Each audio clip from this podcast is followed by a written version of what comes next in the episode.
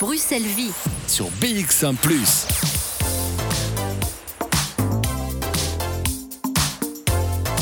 Bonjour, bon mardi 28 janvier 2020. En janvier, le programme est varié. Vendredi dernier, euh, aquariophilie.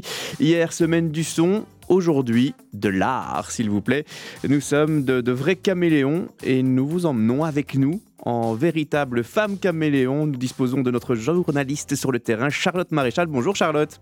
Bonjour Simon, bonjour à tous. Vous êtes aujourd'hui à Tour et Taxi. Bon, pas facile avec la STIB, mais avez-vous utilisé le, le système de navette offert par une grande marque automobile? Ah non, j'aurais pu, c'est vrai, j'ai vu ça sur le site internet, j'aurais pu me faire plaisir, mais non, j'ai utilisé mes jambes, comme la plupart du temps, pour aller aux émissions. pas mal Euh, je aussi. suis venue de la rédaction à pied jusqu'ici, Tour et Taxi. C'est pas très loin en même temps, hein. je, je- je dois dire que ce n'est que 10 minutes de marche de BX1, donc ça va. Ça va être très international puisque j'ai- vu aussi qu'il y avait des itinéraires à partir d'avions. Donc si vous veniez en avion, si vous veniez en Thalys, etc. Donc vous nous emmenez dans un événement international. Exactement, je me trouve à la BRAFA, la Brussels Art Fair, et si y a euh, des trajets de Paris, s'il y a des trajets de Berlin, eh bien c'est bien parce que euh, on attire du monde de partout. Euh, c'est considéré comme l'une des plus vieilles foires d'art au monde, et euh, c'est peu dire puisque c'est 65 ans, 65e édition cette année. Alors c'est une édition un petit peu particulière, il fallait marquer le coup des 65 années qui se sont passées. Elle existe depuis 1956, alors effectivement on vient de partout dans le monde et j'espère pouvoir rencontrer un petit peu de, de personnes qui viennent expressément à Bruxelles pour la foire. On essaiera de- d'en avoir quelques-uns à notre micro pour comprendre qu'est-ce qui fait de cette foire euh, un événement si particulier dans le monde de l'art. Alors je dis de l'art, mais je pense qu'il faudrait dire des arts, puisque euh, à notre gauche il y a de l'archéologie, à notre droite il y a du dessin, un peu plus loin il y a des peintures, il y a de la tapisserie, il y a des cartes, il y a euh, de la sculpture. Enfin, je pense qu'on va pouvoir explorer l'entièreté du monde des arts justement et on va pouvoir essayer de comprendre comment s'est cette foire, l'une des plus vieilles d'Europe, alors euh, du monde même. Euh, pour la comprendre, pour mieux la comprendre, il y a Bruno Nellis qui est à côté de nous, qui est chargé de communication pour la BRAFA. Bonjour Bruno. Bonjour. On parle de la 65e édition. Alors vous avez marqué un petit peu le coup, il fallait quand même pour euh, cette 65e année. Euh, vous avez marqué un grand coup même. On le voit sur l'écran qui est en face de nous. On est dans le hall principal ici de la Brafa, euh, dans et Taxi. Il y a des bouts du mur de Berlin, des murs de Berlin que vous avez achetés et que vous avez décidé de mettre en vente pour des causes caritatives. Voilà, absolument. Donc 65, c'est un, chiffre un peu symbolique. Et on voulait marquer le coup également de façon un peu originale. C'est vrai que nos visiteurs les plus fidèles euh, auront que ces dernières années, on a toujours un invité d'honneur. Alors on a, eu, on a eu des musées, des musées belges ou étrangers, qui présentaient quelques-uns de, de leurs chefs-d'œuvre. On a eu aussi des artistes. L'an dernier, c'était Gilbert and George. On a eu par le passé Christo. Euh, et cette année, on voulait 65. C'est un chiffre, euh, comme je disais, tout à fait symbolique. Et on a voulu rester dans cette symbolique. Et donc nous avons acquis en 2018, en prévision déjà donc, du 30e anniversaire de la chute du mur de Berlin, on a acquis cinq segments originaux du mur de Berlin euh, qui viennent de ce qu'on appelait le Hinterlandmauer, qui était donc la partie qui se trouvait le plus à l'est de ces murs de Berlin. Euh, donc ce sont cinq segments qui mesurent 3,80 mètres de haut, qui font 1,20 mètre de large, qui pèsent 3 tonnes 8. Donc ce ne sont pas des objets euh, que l'on rencontre tous les jours. Ils sont bien évidemment pourvus de graffitis de chacun des côtés. Et nous avons souhaité les proposer euh, à la vente, vente aux enchères, dont la totalité des gains que nous ré- récolterons sera reversée à cinq bénéficiaires que nous avons sélectionnés et un particulièrement qui appartient à votre grande maison puisque c'est euh, Cap 48 Ligne. Cap 48, alors c'est euh, l'une des spécificités de cette année, ça n'est pas la seule parce qu'on parlait de euh, Brussels Art Fair, alors c'est une foire internationale. Si on devait décrire un petit peu cette foire, euh, son, sa mission ou peut-être son orientation, est-ce qu'on se limite à l'art contemporain? Est-ce qu'on se limite à un siècle en particulier? Ou justement on ne se limite pas du tout et on, on fait vivre les arts en, en général? Alors, une des particularités de la BRAFA, c'est de rassembler en son sein, nous avons 133 exposants cette année, c'est de rassembler une vingtaine de spécialités différentes. Alors on commence avec des pièces d'archéologie et on va terminer avec de l'art euh, contemporain. Et entre-temps, nous allons balayer à la fois toutes les époques, euh, tous les styles et, et j'ai même envie de dire tous les continents. Donc nous allons rencontrer le visiteur qui vient à la BRAFA va voir des stands euh, où on présente euh, des masques africains, où on présente euh, des bustes romains ou des vases grecs ou des peintures belges, des dessins qu'on avait dit tout à l'heure, des sculptures, euh, des tapis orientaux. Donc, et l'idée, c'est de, présenter tout cela de façon euh, un peu désordonnée. Euh, c'est très belge de faire des choses de façon un peu désordonnée. Et donc, euh, il y a des salons comparables à la Brafa qui existent dans d'autres pays, où là, euh, tout est structuré par section. Donc, le tableau ancien reste avec le tableau ancien, etc. Et nous pas. On mélange tout. Et je dois dire que pour le visiteur, ça a l'avantage aussi qu'on passe chaque fois d'un stand à l'autre, d'un univers à l'autre. Et donc, c'est très rafraîchissant pour l'œil. Et le, le point de vue que l'on essaye de développer la Wafa, c'est de se dire mais tout ça peut fonctionner. Euh, c'est vrai que maintenant la façon dont on collectionne, euh, c'est le, mélange, la mixité, c'est quelque chose qui est tout à fait dans l'air du temps. Et les collectionneurs actuels, euh, bon bien sûr ils ont leur, leur, domaine de prédilection, mais ils vont l'agrémenter de pièces qui n'ont peut-être rien à voir et ils vont fonctionner avec des coups de cœur. Et donc c'est ça, la Brafa c'est ça, c'est une foire coup de cœur. Donc on vous invite à venir d'abord pour ce que vous aimez, pour ce que vous connaissez, et on vous incite à voir d'autres choses et éventuellement à craquer pour d'autres choses. Oui, parce que vous parlez de, collectionneurs. Il faut savoir que euh, vous pouvez venir ici à la fois pour visiter, à la fois pour euh, euh, circuler comme dans un musée, hein, observer toutes les pièces, mais surtout, vous pouvez les acheter. Tout ce qui est présenté ici dans les 133 exposants est à vendre. Absolument, tout à fait. Tout est à vendre.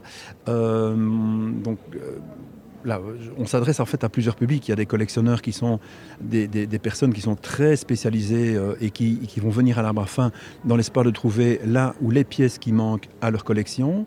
Euh, il y a des, collectionneurs qui commencent une collection qui ont certains repères et donc c'est bien pour eux de pouvoir aussi parler avec les marchands parce qu'on ne fait pas que du commerce, il y a du commerce bien entendu, mais aussi l'échange d'informations. L'échange est, est, aussi au cœur de, de, la foire et pour des personnes qui n'ont encore peut-être jamais acheté, qui ne savent pas, euh, peut-être pas une, grande connaissance de l'histoire de l'art, eh bien on a aussi des, œuvres qui sont euh, certes plus accessibles, mais on permet en tout cas de, de craquer. L'achat coup de cœur, c'est quelque chose qui fonctionne très très bien à la Brafa. Et euh, voilà, le point commun qui relie euh, euh, toutes les œuvres que nous présentons, c'est la qualité. Quel que soit le niveau, la gamme de prix ou la spécialité dans laquelle nous présentons des œuvres, on veut que ce soit de qualité. Ça, c'est le point commun à tout ce qu'on présente ici. Alors la qualité, elle est là jusque dans l'univers, dans la décoration, parce qu'il faut le dire, c'est très très agréable de se balader dans les allées de la Brafa. On, a presque plus l'impression de se trouver à Tour et Taxi. Vous avez complètement transformé le lieu. Vous le faites chaque année, mais alors chaque année, il y a une spécificité dans la décoration. Euh, nous nous trouvons actuellement sur un tapis qui fait l'entièreté du salon, ou presque en tout cas l'entièreté du, hall commun, euh, qui est un tapis qui a été euh, créé avec ou en collaboration avec des étudiants. Oui, tout à fait. C'est un concours que nous avons lancé il y a 6 ou 7 ans avec euh, les étudiants de la Cambre. Et euh, nous les invitons à, dessiner, à, créer le motif euh, qui sert au, tapis des, allées centrales de la, foire. Et cette année, de façon tout à fait particulière, nous avons donc notre opération Mur de Berlin avec ces murs qui sont couverts de graffitis. Donc les graffitis, ce sont des grands traits de différentes couleurs. Et le motif du tapis sur lequel nous marchons ici reprend cette idée. Donc ce sont des grands traits colorés, euh, parallèles, qui, qui, marquent euh, toute la foire. Et donc il y a vraiment un lien entre les murs qui sont exposés à l'extérieur, les graffitis, et le tapis sur lequel nous marchons. Et c'est un concours qui fonctionne très très bien. Et euh, j'aimerais bien rendre, hommage d'ailleurs aux étudiants de Lacan, parce que chaque année, c'est extrêmement difficile de choisir un projet parmi les 20-25 qui nous sont donnés. Il y a des choses qui sont formidables, mais bon, malheureusement, on peut en choisir qu'un par année. C'est très frustrant d'ailleurs. Et puis quand on voit euh, tout le travail qu'il y a ici, alors euh, le tapis déjà il faut l'installer, il faut le créer mais il faut l'installer aussi. Alors euh, on aime bien raconter les coulisses d'un événement quand on arrive dans un événement tous les jours. Et donc on se demande mais comment, comment et en combien de temps on installe ces 133 stands, on accroche l'ensemble des œuvres qui sont présentées, comment est-ce qu'on arrive à coordonner tout ça? Bon, eh écoutez, c'est un très long marathon. La foire, en fait, est ouverte au public du 26 janvier jusqu'au dimanche 2 février. Mais l'installation proprement dite commence dès le mois de janvier, tout début janvier. Euh, tout d'abord, nous commençons, les espaces que nous occupons euh, à Tour et Taxi sont les espaces qui sont entièrement vides. Ce sont les anciens entrepôts avec des, magnifiques euh, verrières en toiture. C'est splendide, mais c'est absolument vide. Donc, ça veut dire que chaque pièce que nous amenons ici doit être amenée, doit être installée, montée, etc. Et donc, nous commençons d'abord par l'installation brute des stands. Ce sont des parois en bois. Euh, ensuite, nous amenons de l'éclairage, toute l'électricité.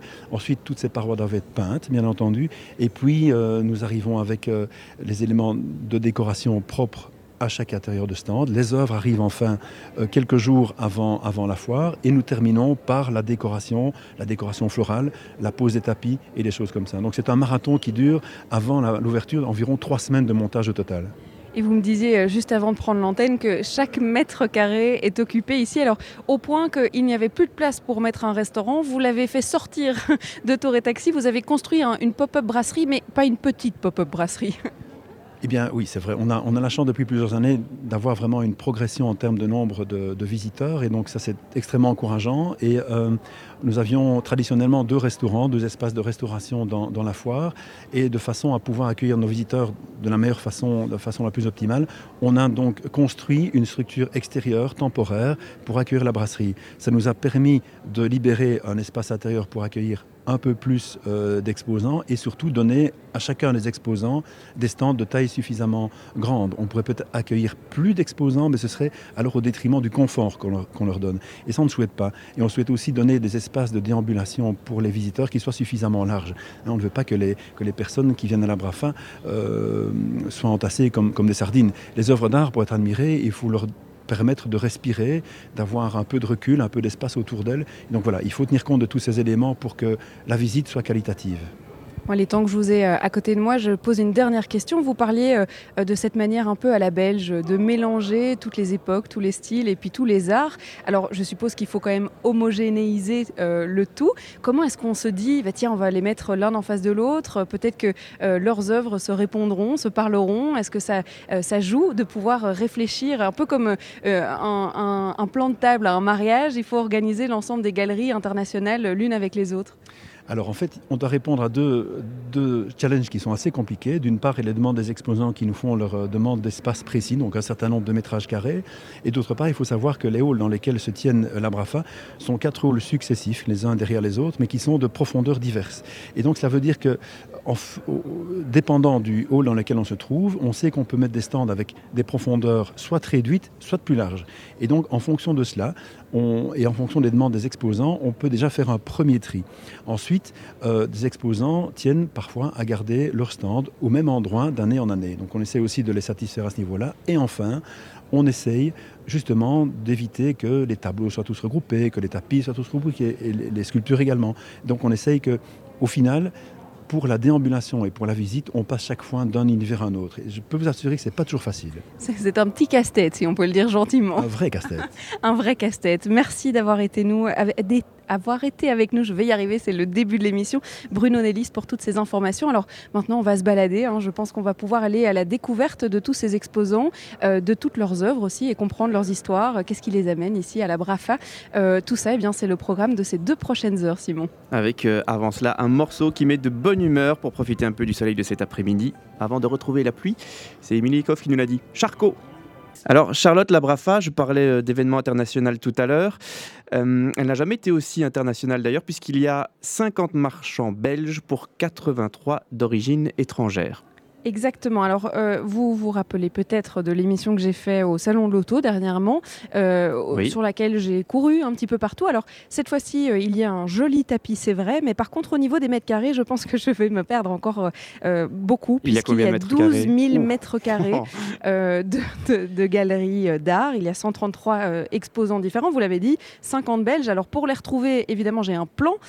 par contre, pour m'y retrouver, ça, ça va être une autre histoire, parce que c'est vrai que il faut s'arrêter un petit peu partout. Il y a euh, des exposants qui ne parlent pas du tout français, alors je vais euh, m'arrêter à l'une et l'autre pour pouvoir eh bien vous faire découvrir le plus de monde possible. Alors, je suis devant le stand de, la Fondation Roi Baudouin et je pense que ça va être très intéressant puisque il y a notamment un artiste belge, Roger Sommeville, qui, qui enfin c'est pas lui qui a exposé, du coup ses enfants mettent en vente une des plus grandes œuvres qui a été réalisée par leur papa. Alors on va pouvoir en parler, on va parler aussi de petites trains, puisqu'il y a euh, des trains petits, petits, je ne sais pas si c'est vraiment petit, mais en tout cas des très grands circuits. Ah oui. C'est un train miniature, mais par contre c'est énorme, qui vole au-dessus euh, des, des, visiteurs. Alors on va pouvoir euh, décrire tout ça avec une personne de la Fondation Roi Baudouin.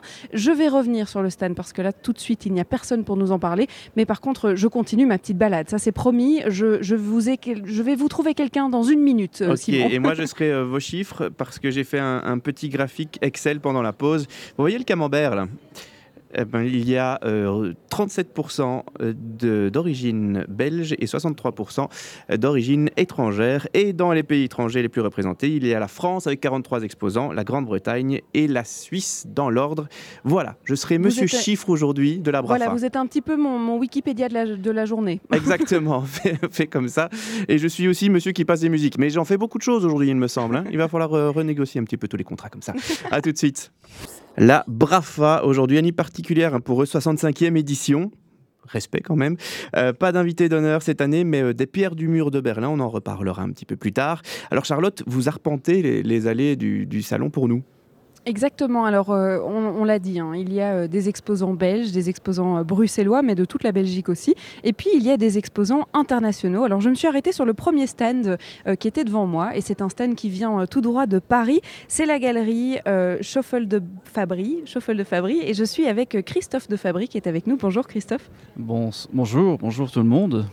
Alors, vous m'avez avoué que ce n'était pas du tout la première fois que vous venez ici exposer à la Brafa. Ça fait dix ans que la Brafa est devenue un rendez-vous important euh, dans le monde de l'art. Pour nous, pour nous, ça fait dix ans qu'on vient euh, donc chaque année euh, représenter notre travail, notre, nos recherches, nos objets. Parce que pour nous, la Brafa est un, endroit euh, important. Il y a Maastricht qui est, très connu et très important. Et dans l'art primitif, euh, ce que nous représentons, les arts premiers, euh, Brafa, Bruxelles, au moment de janvier, est un endroit où on trouve des très très belles choses et le niveau est très haut. Et on est très ravis depuis dix ans donc de participer à cette foire. Quelle est sa réputation justement à cette foire à l'international? Vous, si on vous dit Brafa, qu'est-ce que qu'est-ce que ça vous inspire? Brafa, c'est un salon euh, très très connu euh, au niveau de l'Antiquité. Euh, il s'est ouvert euh, ce départ- départements sur l'art primitif euh, euh, depuis à peu près euh, dire 15 ans, mais là, nous, ça fait dixième, dixième année on participe et le niveau est de plus en plus haut. Euh, Maastricht est une référence évidemment dans, dans toute catégorie, mais nous pensons que Brafa euh, représente pour les arts primitifs euh, un point essentiel et euh, incontournable. Donc quand on dit Brafa, pour nous, c'est les plus belles pièces. On sort les plus belles pièces pour la Brafa avec euh, des orientations très différentes, parce que si c'est pour représenter tout le temps la même chose, ça peut d'intérêt. Ce qui nous semble important, nous, Schoffel de Fabry, c'est de présenter des œuvres qui vont interroger qui vont amener à une autre interrogation sur les arts primitifs et ce qui découle aussi sur les arts, ce qui a été l'art moderne et aussi même sur l'art contemporain. Si on devait décrire les arts primitifs, ou en tout cas la collection que vous présentez, alors il n'y a pas que ça, hein, vous avez décidé de présenter aussi des pièces euh, euh, qui attirent le regard, mais euh, si on devait décrire les arts primitifs et les pièces que vous choisissez. Alors nous, c'est sur des objets qui sont peut-être plus compliqués d'accès au premier regard, mais on est sur, on va montrer trois points essentiels. Avant tout, c'est des objets les plus anciens possibles. En tant qu'antiquaire, on est attiré par les objets les plus anciens possibles. Secondo, les objets qui ont réellement servi au culte. Donc ça, c'est pour nous, c'est extrêmement important. Euh, donc de là attire le troisième point, qui est celui de l'esthétique. Et l'esthétique correspond à des objets qui sont dans le sacro-saint, qui sont allés pour atteindre l'objectif spirituel et dont la patine, c'est-à-dire que les objets ont une trace d'utilité, d'utilisation, qui font la qualité aussi de l'objet intrinsèque. Après, il y a notre connaissance de situer, de se faire la sélection des objets, on va dire de 1 à 10, il faut plus qu'ils se rapprochent plus de 9, 10, 8 que de 1 et 2. Voilà. Comment est-ce qu'on trouve euh, des pièces comme ça? Alors, je suppose que dans les foires, on trouve parfois des, pièces où on se dit, mais ça, ça, il, me le faut euh, dans, notre galerie parce que euh, c'est sublime. Mais est-ce qu'on trouve aussi des pépites de manière complètement inattendue? Alors les pépites inattendues sont de plus en plus rares. Euh, aller en Afrique ou en Océanie, Indonésie pour trouver des objets, c'est même pas c'est, que du rêve. Aujourd'hui, les grands objets sont dans des collections privées, dans des musées, dans des chez, auprès des institutions. Donc nous, il nous arrive d'acheter chez nos confrères parce qu'on a euh, des coups de cœur sur des objets et on se dit ben, ça c'est pour moi Euh, et on pourra le présenter de la meilleure manière à d'éventuels collectionneurs. Voilà, c'est euh, donc c'est les salles des ventes évidemment, et puis euh, quelques successions. euh. Vous me parliez d'une pièce qui est face à nous et qui est effectivement assez monumentale sur votre stand, qui est une pièce un petit peu plus contemporaine que ce que vous proposez autour. Alors, parlez-nous-en. Alors ça, c'est une œuvre euh, d'Elmar Trenkwalder, qui est un, un artiste autrichien. C'est un des très très grands artistes contemporains sur la céramique. Il était euh, peintre à la base, il a fait l'école des beaux-arts de Vienne en peinture et il a découvert dans les années 86 la glaise, la céramique qui n'a pu quitter. Et là, nous sommes devant un palais idéal, complètement fantasmé, euh, où on va retrouver des, inspirations très baroques, le soleil, mais aussi euh, beaucoup de singularité dans sa manière d'aborder le sujet, par sa patte euh, qui est d'attaquer la terre en direct. Donc c'est une pièce unique. Il a fait des pièces euh, éditées euh, à la ma- manufacture de Sèvres, mais nous avons ici, c'est la troisième année qu'on présente euh, Elmar Tringwalder. La dernière pièce qui était l'année dernière est finie au LAM dans l'exposition sur, le médiumnisme et qui ira bientôt justement au musée Mayol. C'est une Ah, reconnaissance de se dire, euh, tiens, on a trouvé des pièces euh, d'exception qui se trouvent aujourd'hui dans des expositions partout dans le monde. Oui, nous, pour nous, c'est vraiment une très très grande fierté. Et on le dit euh, que Judith et moi, donc la galerie est, est représentée en Belgique. Euh, Elmar Tringwalder en 2017, 19 et 2020. euh, un artiste qui pour nous est un, va, va perdurer dans le temps, c'est certain. Merci Christophe de Fabry. Euh, Je vais continuer ma balade euh, dans euh, bien tous ces exposants. hein. Je pense qu'on va découvrir un ensemble d'art très très différent. Alors j'ai cru voir de la sculpture un petit peu plus loin, des dessins aussi. Alors je vais m'y rendre joyeusement pour aller découvrir bien d'autres univers, Simon. Monsieur le disait, hein, la Brafa est réputée pour la qualité optimale de son offre, un petit peu comme nous d'ailleurs sur BX1 ⁇ avec nos émissions. Hum, Lançons-nous des fleurs de temps en temps. Et avec la qualité de la musique, celle de la Fédération Wallonie-Bruxelles, Nicolas Michaud par exemple, avec À la vie, à la mort, l'ancien chanteur de T67 qui fait maintenant une carrière solo et ça lui réussit plutôt bien. Prochain artiste sur BX1+, ce sera Lilac avec son Buffalo Spirit. Bruxelles vit jusqu'à 16h. Aujourd'hui, de l'art ancien, de l'art moderne aussi contemporain et euh, du design du XXe siècle. Tout ça présenté dans un ordre étudié, certes, mais mélangé. Une sorte de, de- de melting pot à la belge pour susciter la découverte. Et j'ai définitivement changé de style. hein. Donc on était dans l'art primitif juste en face, euh, l'art premier. Et puis là, on, on- on rentre dans un monde de couleurs. Alors ça se passe à la patinoire royale. Bon, on n'est pas euh, dans la patinoire royale, mais en tout cas, on est dans, la stand, de- dans le stand de la patinoire royale. On est là avec euh, Constantin Chariot. Bonjour. Bonjour. Vous nous accueillez avec des couleurs vives, des couleurs dans tous les sens. Alors, euh, ça fait partie de votre collection, je suppose. Euh, comment est-ce qu'on choisit les pièces pour venir à la Brafa Mais d'abord, on a choisi un thème qui est l'art cinétique, l'art euh, du mouvement, l'art qui introduit dans, dans son expression la quatrième dimension, qui est le temps. Donc, dès lors que vous avez un thème, vous regardez ce que vous avez et dans votre collection et dans votre panoplie d'artistes. De sorte que euh, ces couleurs dont vous nous parlez euh, d'entrée de jeu et à la fois les mouvements dont sont imprimer nos œuvres, soit parce qu'elles sont motorisées, soit parce que le mouvement du visiteur les qualifie par des illusions d'optique, eh bien, font de ces œuvres des œuvres éminemment attractives et qui font de notre stand un des stands les plus visités de la foire. Euh, C'est le moment de faire sa pub, effectivement. Alors, euh, c'est pas la première année que vous participez à la Brafa. Comment est-ce qu'on arrive à se renouveler chaque année, présenter des pièces euh, qui pourraient attirer de nouveaux clients ou bien euh, tout simplement attirer la curiosité de tous nos visiteurs?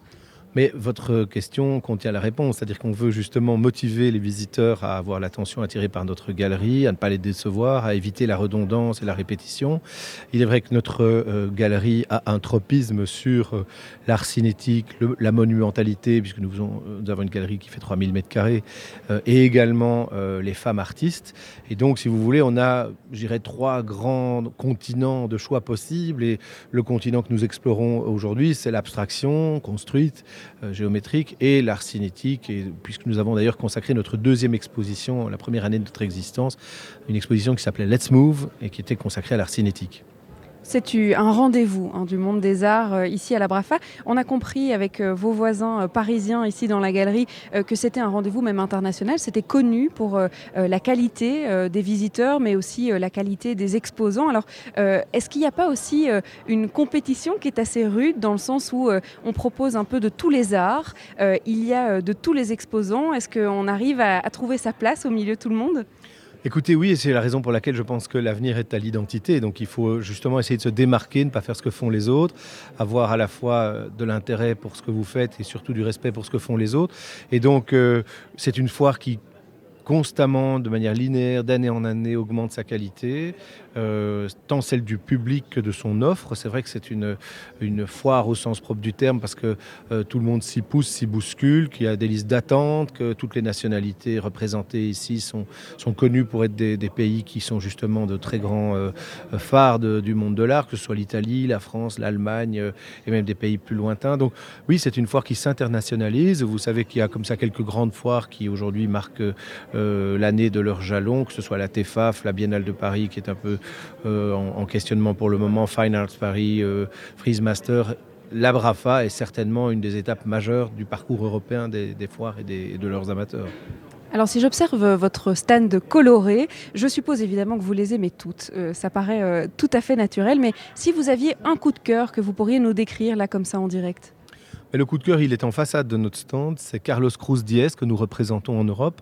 Carlos Cruz Diez qui est ce pape, ce Picasso, pourrait-on dire, de l'art cinétique et qui donne à voir un grand carré d'un mètre cinquante par un mètre cinquante, composé de lamelles et de baguettes euh, posées à plat et enserrées les unes dans les autres, qui crée donc une sorte de grand kaléidoscope qui fait que lorsque vous passez devant cette œuvre, elle passe du jaune au violet et entre les deux, tout l'arc-en-ciel est exprimé. Donc c'est une œuvre vraiment qui chante la couleur et dont le maître de la couleur, Carlos Cruz Diez, qui malheureusement est décédé en août dernier, a su notamment à travers cette œuvre-là en particulier euh, faire passer toute l'étendue et toute la, la majesté de son art et de son talent. Vous reconnaîtrez sûrement euh, l'œuvre si vous l'avez entendue et que vous la voyez en passant. Effectivement, il y a ce jeu de lumière, de couleurs aussi. Euh.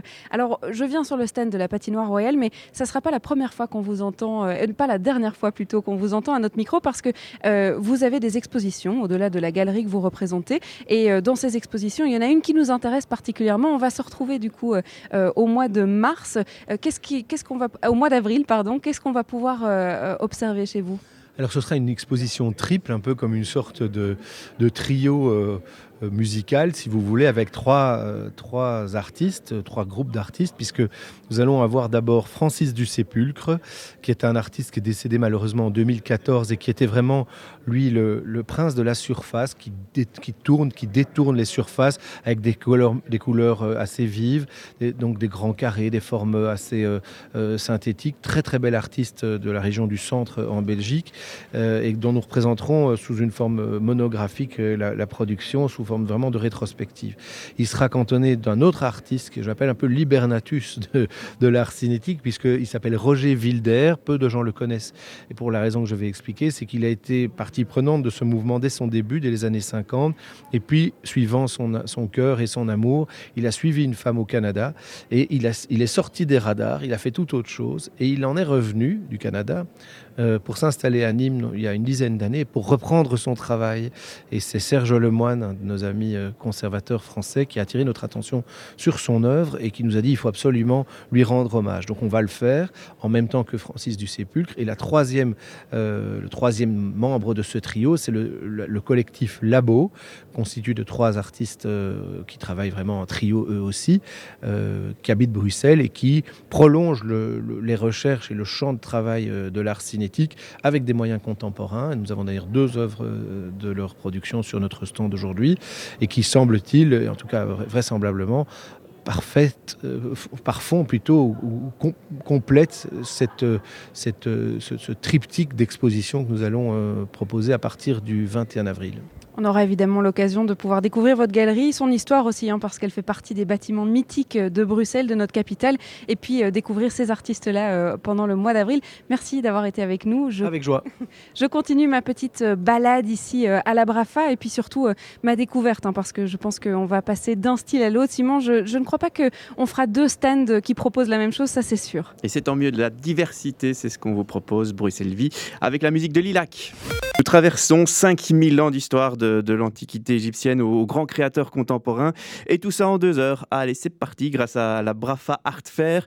Alors, Charlotte, nous avons eu deux tendances d'art avec vos, vos précédents invités. Alors, je vous connais. Vous vous êtes certainement débrouillé pour trouver encore un autre univers.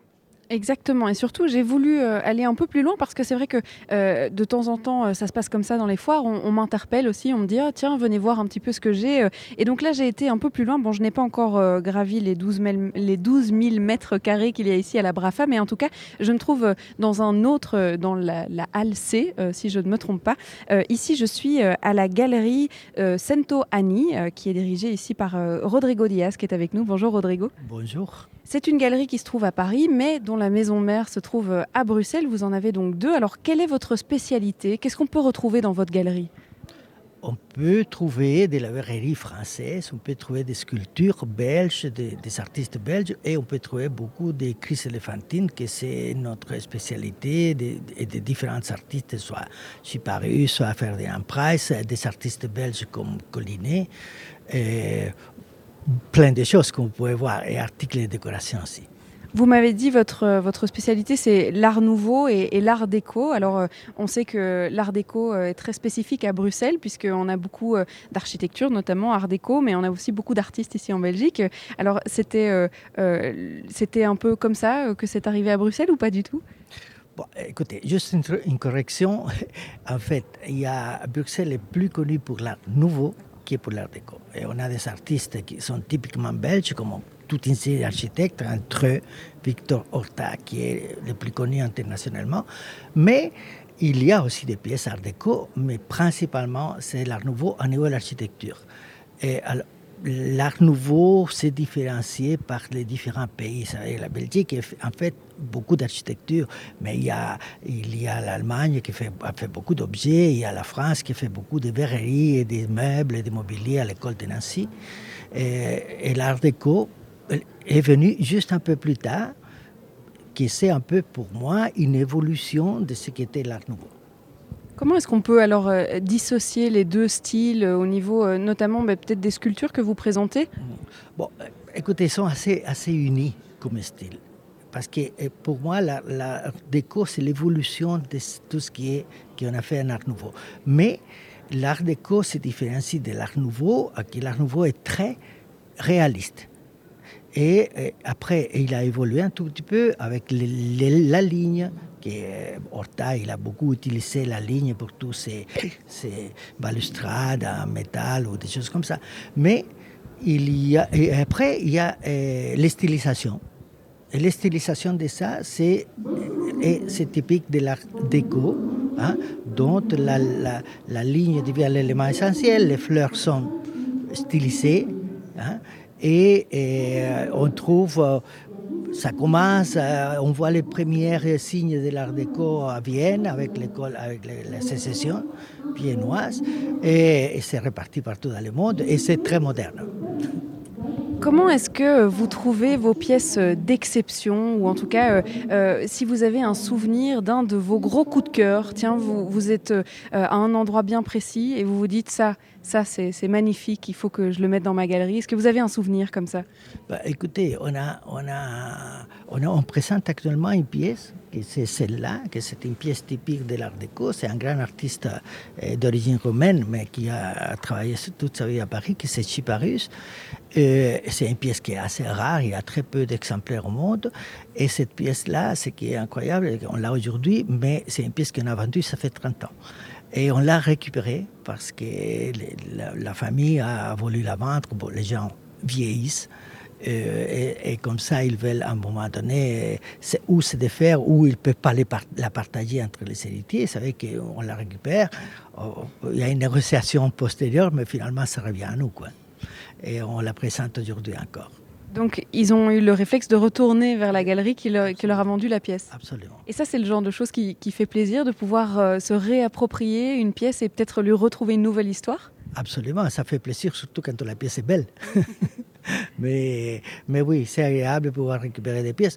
D'ailleurs, euh, on a un registre en fait de pièces de cet ordre-là. On sait où elles sont, on maintient en contact, c'est des clients fidèles, on maintient toujours les contacts. Alors, c'est pas si rare qu'une pièce revienne parce que les gens la proposent d'abord à la galerie, voir ce qu'on peut trouver.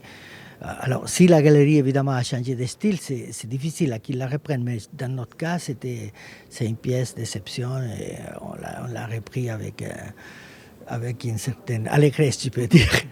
Ça fait combien de temps que vous existez en tant que galerie? En tant que galerie, ça date de 1982. Et c'est la dixième année euh, que vous participez ici à la Brafa? À la Brafa, oui. On a fait d'autres salons dans le temps. Euh, on a fait Tokyo, Bâle, euh, aux États-Unis aussi. Mais pour le moment, on fait la Brafa qui devient, pour, à mon avis, la deuxième, le deuxième salon d'Europe de, après la DEFAF. Quoi. Euh, on a cru comprendre effectivement que la Brafa avait une très belle réputation euh, à l'international. Alors, euh, vous qui l'avez suivie dans le temps, elle a beaucoup évolué ou bien elle est restée fidèle à, ses origines? Elle a beaucoup évolué parce qu'au début, elle, elle, s'est faisait ça ne s'appelait pas Brafa, mais les précédents, l'ancêtre de la, de la Brafa, c'était la foire des Antiquaires qui s'est au Palais des Beaux-Arts. Hein. c'est un endroit qui était qui avait des fortes contraintes d'espace et tout ça, que finalement, euh, lorsqu'il a évolué ici autour des taxis, il a pu se développer euh, en dimension, mais aussi en qualité. Hein en qualité. Alors vous reparticiperez évidemment euh, l'année prochaine Évidemment, on est toujours là. évidemment. Merci beaucoup euh, d'avoir été avec nous, Rodrigo Diaz. Et puis je vous laisse vous occuper de tous les visiteurs qui viennent s'arrêter sur votre stand. Ça n'arrête pas. Je, vous remercie en tout cas. Je vous souhaite une bonne journée. Merci beaucoup. Alors on continue. Hein. On est passé euh, effectivement par tous les, tous les, stands, tous les styles. Alors il y a des styles qui sont extrêmement différents et ça se voit. Et ce qu'on aime à la Brafa, c'est qu'on les mélange mhm. et que on a autant ici, on disait des sculptures, art déco, art nouveau. En face, on a vraiment de l'art moderne, de l'art contemporain avec euh, des couleurs vives. Il y a des meubles de design euh, à la gauche. Alors moi, je vais essayer de faire l'ensemble des halls pour voir euh, tout ce qui est présenté ici à la foire. Et le tout, il faut que ce soit harmonieux. Mais ça, c'est encore, à mon avis, l'impression de chacun. Non, ça doit être un ressenti. Et vraiment, il faut absolument y aller à cette Brafa 65e édition. Vous avez jusque dimanche, le 2 février. Il y a quelque chose d'Angèle en moi, d'un soupçonné, mais je crois que je m'arrêterai là. Euh, le Brafa, c'est avant tout le plaisir de découvrir et d'admirer des milliers d'œuvres d'art, de dialoguer avec des marchands, de s'informer sur l'évolution du marché. Euh, nous avons pris cette phrase du communiqué de presse au mot. C'est ce que nous faisons cet après-midi, Charlotte. Oui, et puis on rencontre surtout des personnes qui, euh, sont, qui font partie de la vie de Bruxelles. Alors ici, on se trouve chez Rodolphe Janssen qui est à côté de nous. Bonjour Rodolphe. Bonjour. Je m'arrête chez vous et puis en fait vous me dites euh, que vous êtes près de la place Stéphanie à Bruxelles. On n'est jamais passé par chez vous avec Bruxelles Vie. Pourquoi pas, dans un futur proche, euh, venir découvrir votre galerie Alors quel genre de style on découvre chez vous? Donc moi je suis essentiellement une galerie d'art contemporain, mais à la Brafa je m'ouvre aussi sur l'art moderne. C'est des, œuvres qui ont une certaine taille, euh, comme celle qu'on peut voir devant. Alors, vous avez des œuvres colorées, vous avez des, de tout, et vous vous ouvrez vers quel autre style alors? C'est une excellente question. Je ne sais pas du tout quoi vous répondre.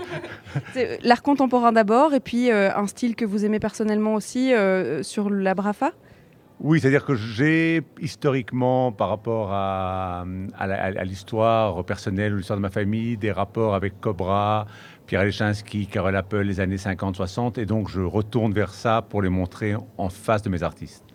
On aura l'occasion évidemment euh, d'en parler, mais je pense qu'il est déjà l'heure de s'informer. Alors, le temps pour nous euh, de pouvoir discuter et puis découvrir vos œuvres. Je vous raconte tout ça juste après les infos, Simon. Effectivement, ça sera dans quelques instants. Et si vous voulez euh, suivre nos émissions, pas de souci, vous pouvez le faire via notre site bx1plus.be. Tous les replays y sont et les podcasts via Apple Podcast ou encore Spotify. Comme ça, vous avez toutes les informations. Vous n'êtes pas obligé de, de rester super attentif à noter tout ce qu'on dit. Pas de souci, pour ça il y a Internet. A tout de suite Charlotte pour la deuxième partie de Bruxelles Vie à la Brafa Art Fair, juste après ça. Brussels Leaves Part 2. Parlons anglais aujourd'hui comme l'endroit du jour est international. Janvier, c'est le mois de la Brafa, euh, la foire aux mille tentations. Charlotte, euh, alors à défaut d'acheter des œuvres, vous vous intéressez à ceux qui la font cette foire. Ah, vous ne savez pas, hein, la Brafa n'est pas encore finie. Je n'ai pas encore eu mon coup de cœur, c'est vrai, mais pourquoi pas repartir avec quelque chose à mettre dans mon nouvel appartement? Euh, je ne sais pas par contre si j'en ai les moyens, mais, mais, pourquoi pas? Alors justement, j'en parlais avec Rodolphe Janssen qui est à côté de nous, parce qu'on a, on a cet a priori de penser que le monde de l'art, le monde des galeries euh, est un monde fermé, un petit monde, peut-être un petit peu moins accessible que d'autres mondes. Et, justement, euh, c'était important pour vous de dire que euh, ça ne l'est pas finalement. Non, je pense que c'est un monde assez ouvert. D'ailleurs, l'accès des galeries est gratuit. nous avons distribué plus ou moins 2-3 000 enfin 2200 euh, entrées gratuites pour cette foire à tous nos visiteurs depuis euh, un mois et demi. Donc beaucoup de gens euh, viennent euh, voir la Brafa ou viennent voir les galeries. Et je pense que c'est un milieu qui ne se juge pas sur le, montant euh, du, portefeuille de, ch- de chacun, mais sur la passion et la façon dont les gens s'intéressent euh, aux expositions, aux artistes.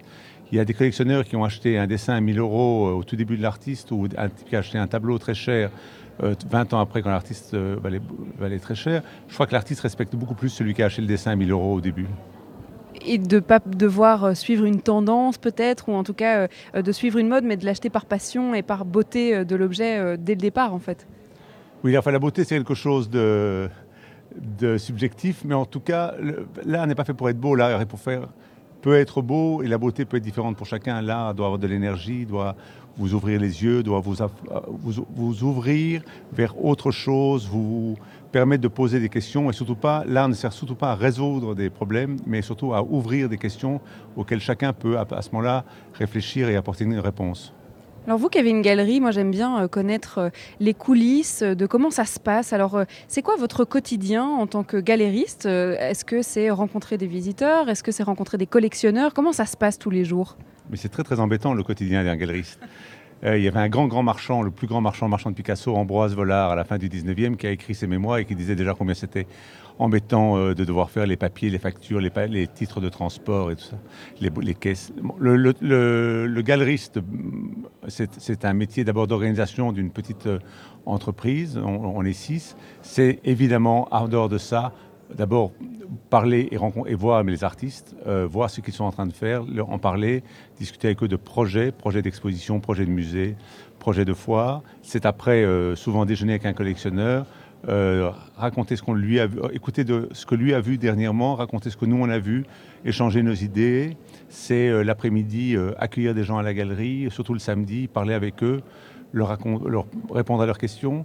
La plupart des gens sont des gens qui ne vont pas acheter, mais on n'est pas là seulement pour vendre, on est, là aussi pour partager et euh, répondre euh, à des interrogations qui sont tout à fait légitimes face à l'art contemporain. On publie très souvent des tout petits catalogues gratuits que l'on donne aux visiteurs qui peuvent emporter avec des textes, avec des images euh, sur les artistes de l'exposition.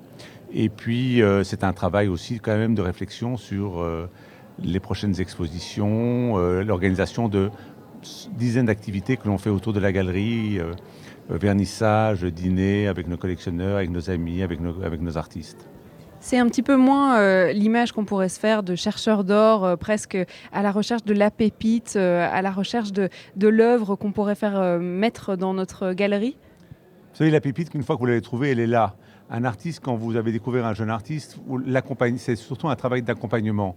Ce n'est pas un travail de guider, parce qu'on ne peut pas guider un artiste. Un, artiste, c'est très libre, mais c'est au moins être là s'il a besoin de vous euh, pour répondre à, des, questions, que ce soit des, questions pratiques. Où est-ce que je peux produire cette sculpture en bronze euh, hein, Où est-ce que je peux faire ça? Comment est-ce que je vais encadrer? On réfléchit ensemble.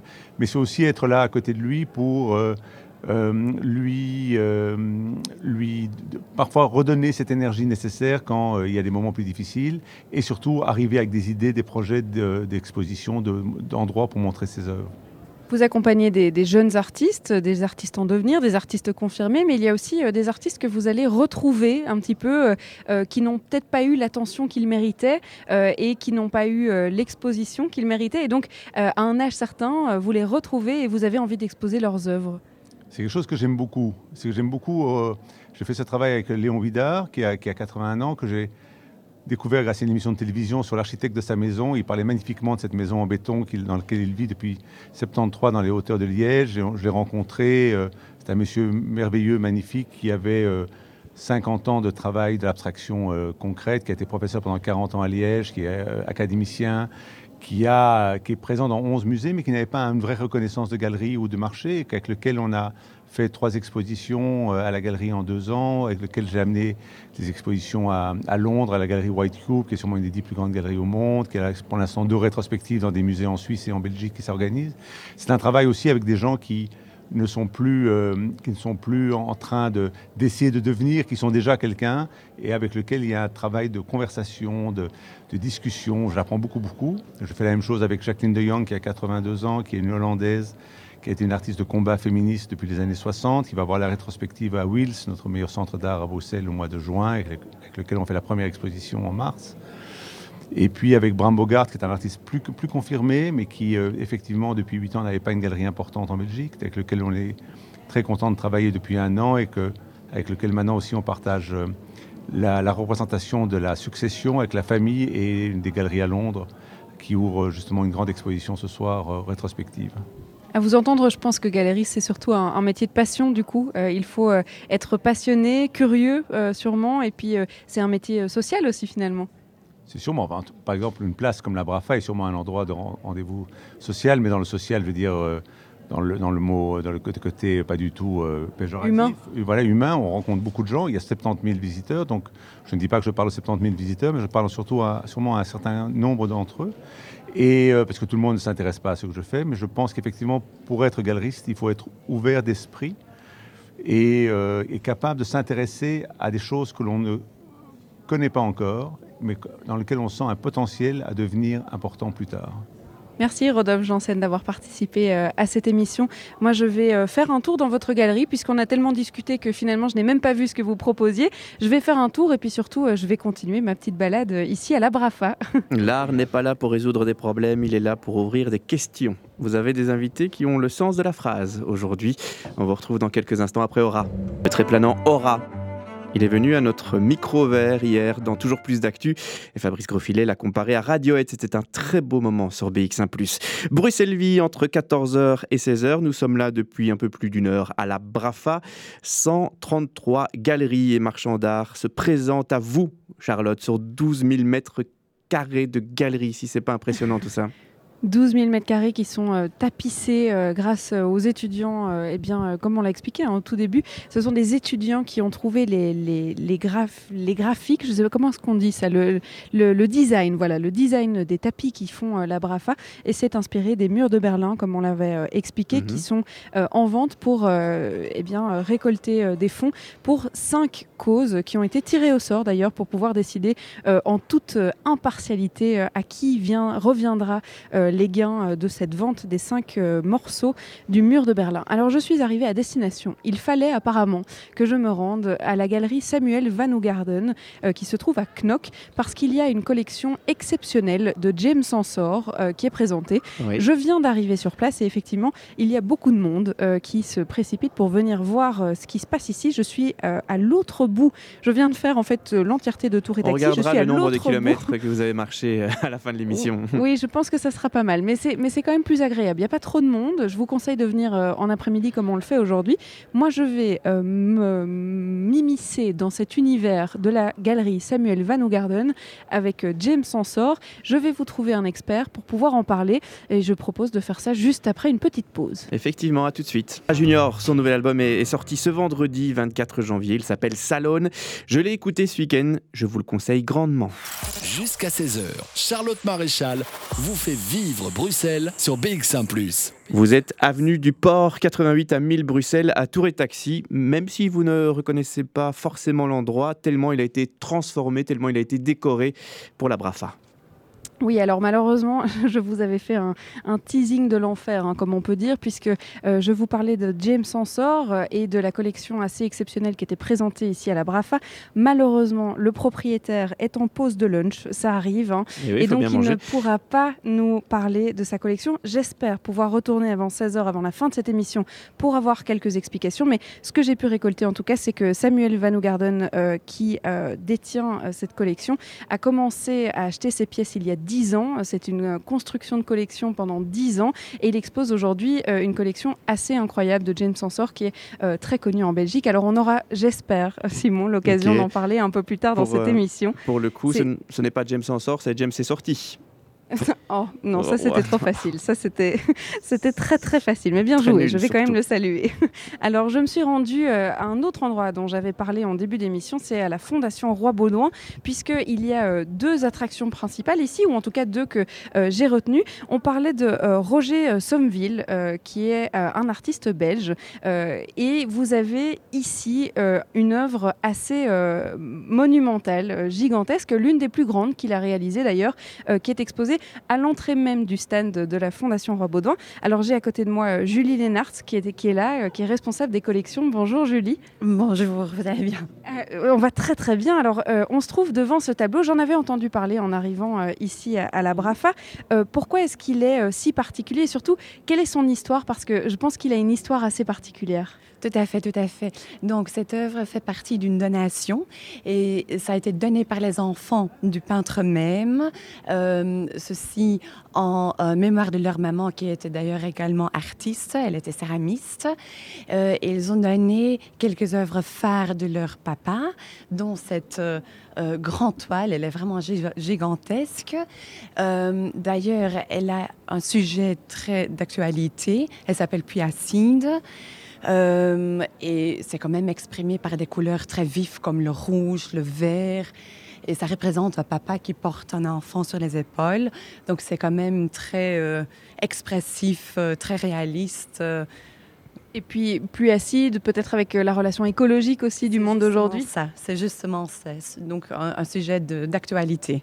Alors cette toile, elle représente une exception puisque euh, si toutes les œuvres qui sont présentées sont normalement à vendre ici à la Brafa, celle-ci par contre, euh, on ne peut pas l'obtenir, on ne pourra pas repartir à la maison avec.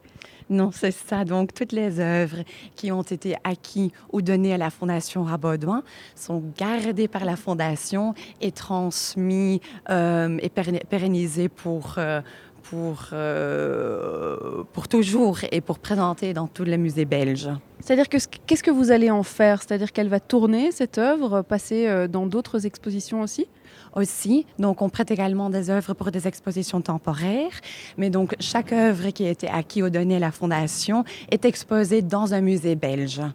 Eh bien, celle-là, vous pourrez peut-être la découvrir. En tout cas, euh, je ne sais pas si on connaît sa dimension. Elle est gigantesque. 3 mètres sur 4. Voilà, avec des couleurs vives. Vous ne pouvez pas la manquer, en tout cas si vous passez ici par la Fondation Roi Baudouin. Du vert, du rouge, du noir, et puis ce papa qui porte cet enfant sur ses épaules. Alors, si je suis venue ici, c'est aussi parce que j'ai été attirée par un petit bruit.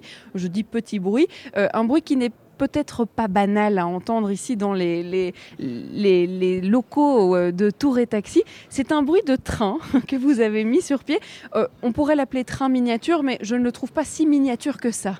Non, tout à fait. Euh, toutes ces trains, donc c'est une, euh, toute une collection de trains miniatures euh, à l'échelle 2. Donc il y en a quelques-unes qui pèsent même 30 kilos. donc ils sont quand même assez costauds, je peux dire. Et en fait, c'est une collection de Raymond Legrand qui a été passionné par les trains et qui a commencé à 14 ans à faire tous ces trains lui-même. Et euh, après son décès, son épouse et son fils, ils n'ont pas voulu euh, disperser toute cette collection. Ils l'ont transmis à une association belge des Amis de chemin de fer. Et euh, quand cette association s'est arrêtée, elle a transmis ce patrimoine à la fondation et on travaille avec les collègues du musée du Trainwald pour la mettre en dépôt et pour, euh, pour pérenniser cette belle collection assez unique. On peut peut-être se rapprocher parce que là, on n'entend euh, pas assez le, bruit, mais on peut l'entendre hein. quand on se balade dans la Vrafa. De temps en temps, euh, on peut passer. Alors, je disais que c'était pas si miniature que ça parce que vous avez une installation gigantesque. Ce train fait en fait un circuit en 8 sur un espace assez grand de la foire. Oui, donc en fait, il circule dans le stand au-dessus des œuvres de la Fondation et puis elle circule dans le restaurant sur un trajet d'environ 100 mètres. Il y a combien de trains sur ce circuit? Donc euh, aujourd'hui, ici à la phare, il n'y en a qu'un et un deuxième qui circule dans le stand. Mais en total, euh, ils ont fait don de quatre locomotives et puis disons 40 wagons euh, wagons euh, et autres. voilà, voilà. Si on n'a pas l'occasion de venir ici à la Brafa, alors, je, vais me je vais me rapprocher, je vais leur faire entendre quand même le son. Simon, vous entendez notre petit train? Ah oui. Un train qui porte d'ailleurs les initiales hein, de la SNCB. Euh, c'est un train euh, vraiment en bonne et due forme euh, qui a l'air très réaliste. Et effectivement, vous disiez échelle 2, donc qui est à l'échelle hein, pour le coup. Si on n'a pas l'occasion de venir ici à la Brafa découvrir ces trains, mon petit doigt me dit qu'il sera disponible à d'autres endroits. Donc vous parliez de Train World Oui, sera mis en dépôt à Train World à Scarbeck. De manière permanente ou pas De manière permanente, mais il, circule, il circulera pas tout le temps. pas tout le temps comme ça. En tout cas, je ne sais pas ce que ça vous a demandé d'installer un circuit de train de cette taille-là, mais ça n'est pas petit. non, ce n'est pas du, non, c'est pas petit du tout, euh, mais il sera exposé à Train Roads. Et donc pour des événements spéciaux, il circulera peut-être. C'est important pour la Fondation Rabaudon d'être présent ici euh, dans un lieu comme la Brafa? Certainement parce que ça nous permet de présenter nos activités en faveur du patrimoine belge. Euh, et en plus, toutes les œuvres de la Fondation sont dispersées dans les musées belges. Donc ici à la Phare, c'est un lieu exceptionnel, unique pour présenter un petit ensemble de notre collection. Un, petit résumé de ce que vous pourriez... Résumé, tout à fait. Merci Julie d'avoir euh, discuté de tout ça avec nous. Alors euh, bon, j'espère qu'on pourra avoir justement euh, James Sansor hein, qui est un petit peu plus loin. Et sinon, il y a encore tellement de choses hein. à voir. non, ça y est, vous avez décidé pour moi, Simon. non, mais, James Sansor, il, est mort. Ah non, mais lui, lui-même. Merci. Merci Simon pour cette information. Effectivement, non, l'artiste, je ne compte pas l'avoir, mais le propriétaire de la collection, par contre, ça c'est possible. Et puis, je disais, il y a tellement de choses à voir. Là, on a deux heures d'émission, mais je pense qu'il est impossible de pouvoir parler de tous les aspects et de tous les styles qui sont présentés ici à la Brafa. Je vais quand même essayer d'avoir euh, l'une ou l'autre euh, participante, visiteur euh, de cette foire pour comprendre eh bien qu'est-ce qu'on vient chercher ici quand on vient visiter la Brafa. Prenons votre train et allons à la plage. L'amour à la plage de Suarez, c'est sur BX1+. C'était Suarez avec l'amour à la plage, une reprise des années 80 et c'est bon en plus quand c'est du belge qui reprend. Nous nous intéressons à l'art aujourd'hui, nous devenons amateurs d'art, doucement mais sûrement. Nous pourrions participer à l'une des Brafa Art Talks, conférence quotidienne, histoire de, parfaire nos connaissances. L'accès y est libre, c'est tous les jours à 16h au Brafa Lunch, le stand 46A pour vous Charlotte, au cas où, hein, juste après l'émission. Aujourd'hui, euh, la conférence porte sur les chefs-d'œuvre de Chantilly, la plus grande collection privée d'œuvres de Raphaël en France. Eh bien, je ne suis pas très loin. Hein. Je ne pourrais pas assister aux talks, mais par contre, je ne suis pas très loin de ce stand-là. Euh, je me suis arrêtée parce que je vous parlais de la diversité des choses qu'on pouvait découvrir ici à la Brafa. Et il y a certains stands de joaillerie. Et je me suis dit que ça, c'était vraiment un des thèmes qu'il fallait aborder dans l'émission. Je m'arrête chez Véronique Bams. Bonjour Véronique. Bonjour. Je viens chez vous. Alors en plus, euh, vous n'êtes pas de Bruxelles, vous venez de Monaco pour présenter vos bijoux. Euh, je voulais vous demander euh, qu'est-ce que ça pouvait vous apporter de venir ici à la Brafa? Comment est-ce qu'elle est perçue chez vous à Monaco? Mais c'est-à-dire que je suis belge. Ah. Donc pour moi, ça c'est ça c'est un plus. c'est un plus. J'ai fait la Brafa pour la dernière fois il y a 25 ans. Ça s'appelait la foire des antiquaires. Et j'ai une opportunité de pouvoir revenir. J'étais ravie parce qu'une autre foire a été annulée. Et j'étais ravie et je suis absolument ravie d'être là. On parle de l'art, mais alors surtout des arts au pluriel, puisque euh, l'art euh, est un, mot avec un grand A, si on peut le dire. Euh, il y a énormément de diversité. Alors comment est-ce qu'on peut placer la joaillerie dans le monde de l'art? La, joaillerie est un art euh, mineur, je ne suis pas tout à fait d'accord avec le terme, mais bon, euh, on a toujours, euh, les femmes ont toujours et les hommes ont toujours porté des bijoux faits par des artistes, de très grands artistes.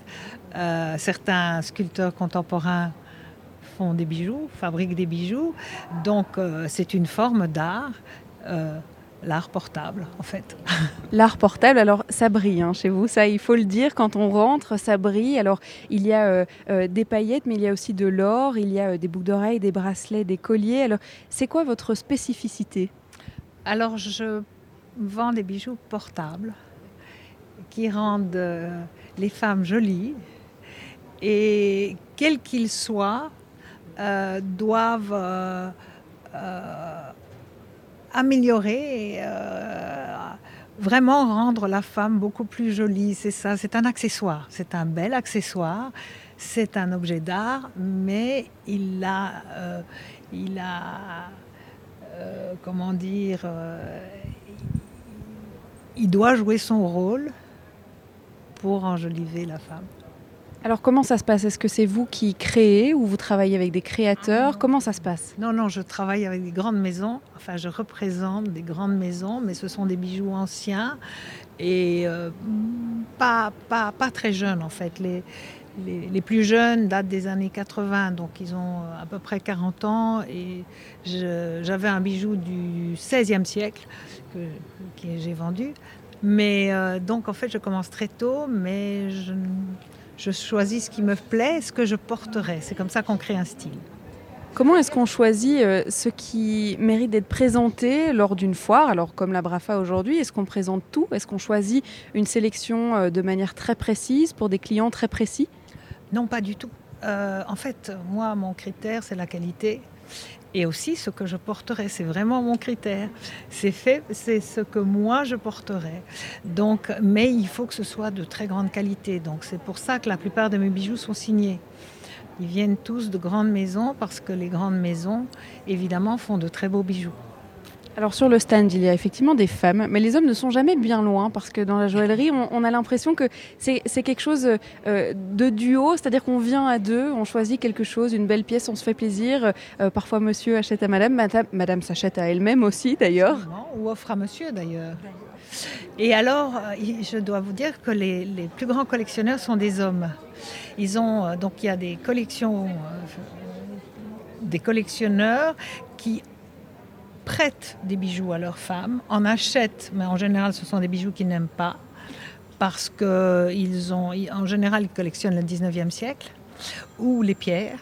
Mais moi, comme je ne suis pas, euh, je ne vends pas beaucoup de pierres, pour moi, la facture d'un bijou compte plus que ce qu'il contient. Donc, euh, les plus grands amateurs de bijoux sont des hommes. Eh bien, c'est très bien parce qu'on casse un mythe, puisque euh, il y a des femmes, on habille les femmes, mais les hommes aiment beaucoup ce qui rend les femmes belles. Exactement, et puis ils regardent leurs femmes.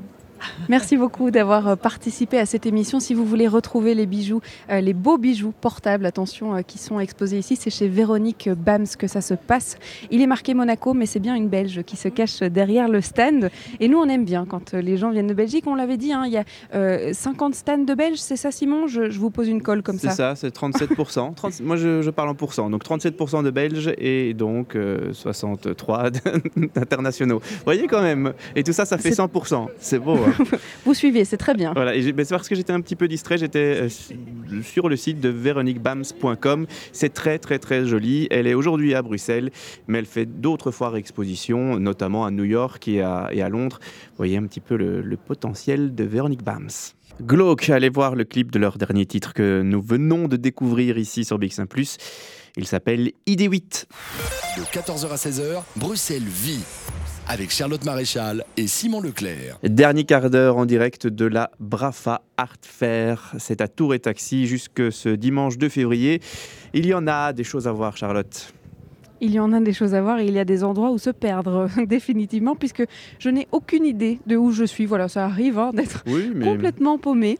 Dans 12 000 mètres carrés dans 12 000 mètres carrés. D'ailleurs, euh, bah, euh, je vais vous donner un petit chiffre. L'année passée, il y a 66 000 personnes qui se sont euh, baladées sur les tapis de la Brafa. donc 66 000 personnes. Alors heureusement, ils ne sont pas tous là aujourd'hui.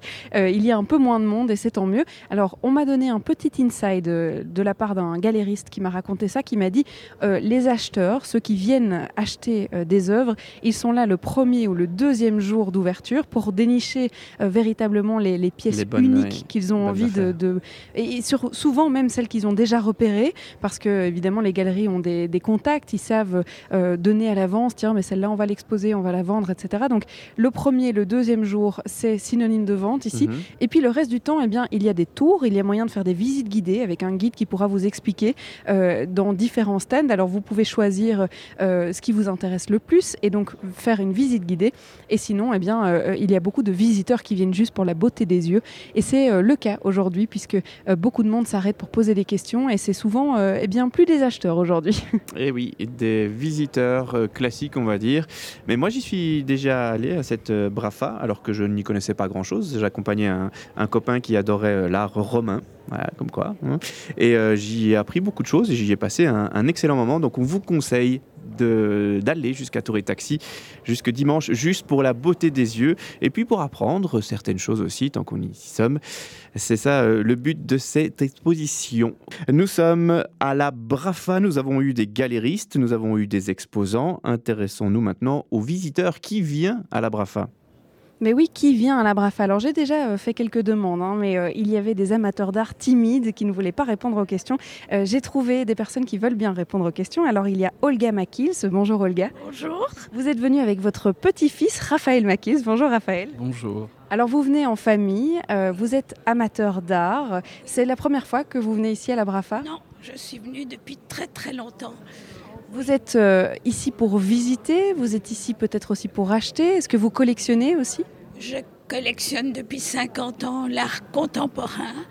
Donc je viens voir, j'aime tout ce qui est beau. Donc j'aime bien voir la Brafa aussi. L'art contemporain, est-ce que vous trouvez votre plaisir ici à la BRAFA Euh, non, parce que pour moi c'est déjà de l'art trop arrivé. Je suis plus contemporain que la Brafa. Ça veut dire quoi plus contemporain? Qu'est-ce que vous recherchez dans l'art? Que ce qu'on montre ici, moi je l'ai déjà vu il y a 40 ans, il y a 30 ans, donc euh, c'est ça. Mais c'est gai de voir que l'art qu'on a acheté sans, sans beaucoup connaître est arrivé aussi. Voilà. Ce sont, euh, vous marchez euh, avec des coups de cœur. Est-ce que euh, vous voyez une pièce d'art et vous vous dites, tiens, ça c'est vraiment quelque chose que j'ai envie d'avoir moi-même Ou bien, comment est-ce que vous fonctionnez?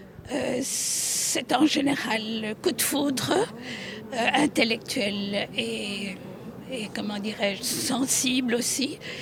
Mais on n'a jamais acheté que des choses avec lesquelles on a envie de vivre. Donc j'ai connu toute l'histoire de l'art euh, contemporain depuis plus de 50 ans, mais on n'a jamais acheté que ce qu'on voulait vivre. Voilà. Est-ce que l'artiste a de l'importance ou bien c'est vraiment ce qu'il fait euh, qui vous intéresse? Est-ce que la réputation qu'il peut avoir est importante? Non, pour moi, l'œuvre est plus importante. Euh, il est intéressant de rencontrer l'artiste après. Si on le rencontre avant, on est tenté d'acheter parce qu'on aime le personnage et on perd son jugement euh, personnel. Vous êtes venu avec votre petit-fils, alors qui s'intéresse à, à l'art aussi. Alors vous venez tout droit de Londres pour la BRAFA, mais aussi pour voir euh, votre grand-mère, je suppose. Vous étudiez l'art à Londres, Euh, non, j'étudie l'art euh, aux Pays-Bas, hein, l'histoire de l'art. l'histoire de l'art. Alors si on se balade ici à la BRAFA, qu'est-ce que vous en pensez de ce salon, de cette foire? Euh, écoutez, je suis très impressionné. Pour moi, c'est mes intérêts sont plutôt vers les, les arts décoratifs. Euh, J'ai déjà vu plusieurs meubles français du 18e euh, qui me font beaucoup plaisir. Euh, voilà, c'est la beauté entière.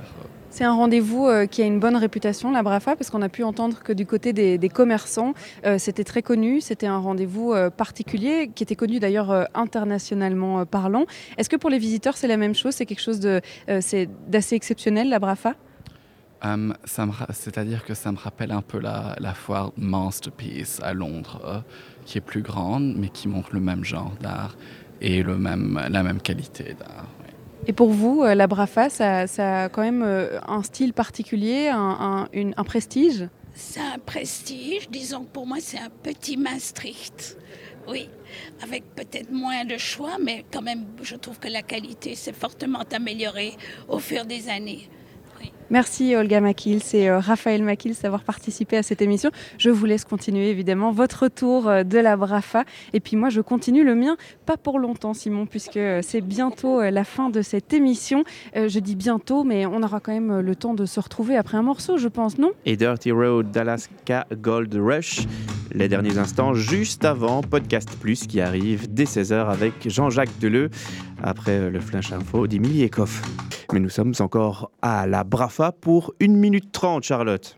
1 minute 30, juste le temps de dire que vous avez jusque dimanche pour venir euh, euh, admirer la 65e édition euh, de cette Brafa. Et puis surtout, euh, ne passez pas à côté de, des murs, des bouts du mur de Berlin qui sont exposés à l'extérieur et non pas à l'intérieur de la Brafa. Ils se trouvent juste à côté de l'entrée. Je pense pas que vous pouvez les, les manquer, Simon. C'est vraiment la spécificité de cette re- 65e édition. C'est vraiment. Exactement. Et le, le budget est juste devant moi d'ailleurs. Je vois les écrans à l'instant. Il y a un mur qui est déjà offert pour 17 000 euros, un autre pour 19 000 euros. Ah, Enfin bref, même. ce sont des fonds qui vont être euh, récoltés pour euh, des bonnes causes qui ont été tirées au sort. Vous pouvez euh, retrouver évidemment euh, les causes qui ont été choisies sur le site internet de la Brafa. L'émission est très variée, on l'avait dit hier, semaine du son, aujourd'hui la Brafa, demain de nouvelles aventures. Demain, de nouvelles aventures, puisqu'on parle de théâtre. On se rend au 140. C'est la première fois pour Bruxelles Vie euh, dans, cette, euh, dans le 140. On va aller voir un spectacle qui s'appelle Robin et Marion.